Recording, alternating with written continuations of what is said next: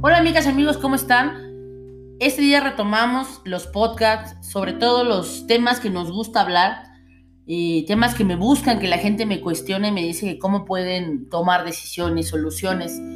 Y más que hablar de un tema jurídico el día de hoy, voy a hablar de la fase previa a un tema jurídico. Recibo muchas llamadas de personas que me dicen, oye Cintia, eh, quiero divorciarme, eh, quiero iniciar una nueva vida, eh, cómo le tengo que hacer para que mi marido me dé pensión, cómo le tengo que hacer. Están muy enfocados en todo el proceso y a veces creo que no están pensando en lo previo del proceso. Mucha gente me dice, ya que le doy la asesoría, ya que les explico cuál es el proceso, siempre por lo general termino escuchando, no sé si pueda. Entonces voy a hablar del no sé si pueda. El no sé si pueda es esa frase que nos decimos a nosotros mismos cuando no estamos seguros de tomar una decisión. Estamos seguros que es la mejor decisión porque ya estamos identificando cuál va a ser el proceso. Estamos identificando qué camino tenemos que seguir y a lo mejor cuál va a ser la solución o qué vamos a obtener con esto. Pero no estamos listos para decir lo hago. Quiero decirles que esa etapa entre el desear y el querer es un abismo impresionante que a veces muchos nos cuesta trabajo. Y no nada más en la cuestión jurídica, también en cuestiones a nivel personal, a nivel interno, a nivel emocional. Pero hay que hablar un poco situado en la cuestión jurídica.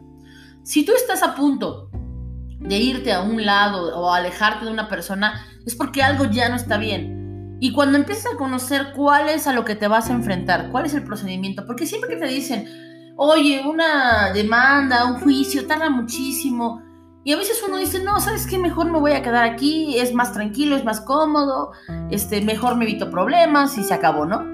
Una solución que no es solución, ¿eh? Solamente estás aprendiendo a vivir con lo que tienes. Y yo creo que la vida es más sabia, la vida nos enseña que no estamos destinados a aprender a vivir con lo que tenemos porque no somos plantas, somos seres humanos. Entonces, si tú ya estás buscando un proceso judicial, ya estás eh, interesada en saber un procedimiento de divorcio, de separación, de manutención, es porque algo no está bien. Entonces, cuando llegues a esa etapa de tu vida en la que ya estás investigando qué sigue, antes de hacer un brinco a investigar qué sigue, te pido que no te brinques este paso entre el querer, entre la intención y entre el hacerlo y entre lograrlo quiero que antes de que empieces a pensar en hacer un tema jurídico, un tema de cambio de vida, te pongas a pensar cuáles son los motivos por los cuales tú te quieres ir. Y si son más negativos que positivos, creo que ningún procedimiento es largo, ningún juicio es costoso, más que la posibilidad de recuperar nuestra tranquilidad, nuestra paz, nuestra estabilidad emocional, la de tu familia, la de tus hijos, la de tus padres, porque ustedes saben que son procesos que van a desgastar, pero siempre es mejor afrontarlos, porque afrontar las cosas siempre nos va a llevar a un camino de paz y de tranquilidad. Porque cuando postergamos cosas, cuando postergamos cosas por miedo, por temor, pues no somos plantas, podemos tomar decisiones, podemos irnos, podemos caminar, podemos cambiarnos de estado, somos un país libre en, muchas, en muchos aspectos, hasta de país podemos irnos. Alguien me decía otro día, oye, sientes que yo no tengo dinero. Existen mecanismos hasta para poder empezar a separarte de estas personas. Empieza a ahorrar, empieza a buscar alternativas que te generen economía a ti, para que cuando estés lista para dar ese paso o listo para dar ese paso, porque ya también se dan en los hombres, por favor, que no te detenga el tema económico. Que lo más importante siempre sea recuperar tu tranquilidad emocional, tu seguridad y la estabilidad de tu familia. Todos los procesos y todos los procedimientos tienen solución.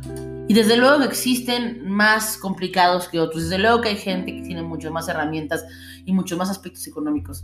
Pero todos somos ciudadanos mexicanos y todos haciendo bien las cosas podemos encontrar los mecanismos para que algo sea benéfico para nosotros. No te vengas para abajo, lucha por lo que tú quieres y si tu camino implica tomar una decisión jurídica, por favor que no exista un abismo entre el querer y el hacer. Hoy más que nunca, Dios nos puso una persona a cargo y yo siempre lo he dicho, esa persona eres tú mismo. Entonces, necesitamos gente dispuesta, gente libre. Hoy las redes sociales tienen muchas herramientas, hoy el Internet te da mucha información, hoy el desconocimiento no es un mecanismo para decir no sé qué hacer. Solamente te puedo decir que está en tus manos y solo en tus manos vivir la vida que tú quieres vivir. Les agradezco mucho. Este es un pequeño podcast. Regresamos y seguimos con muchos más temas. Cambio fuera. Bye.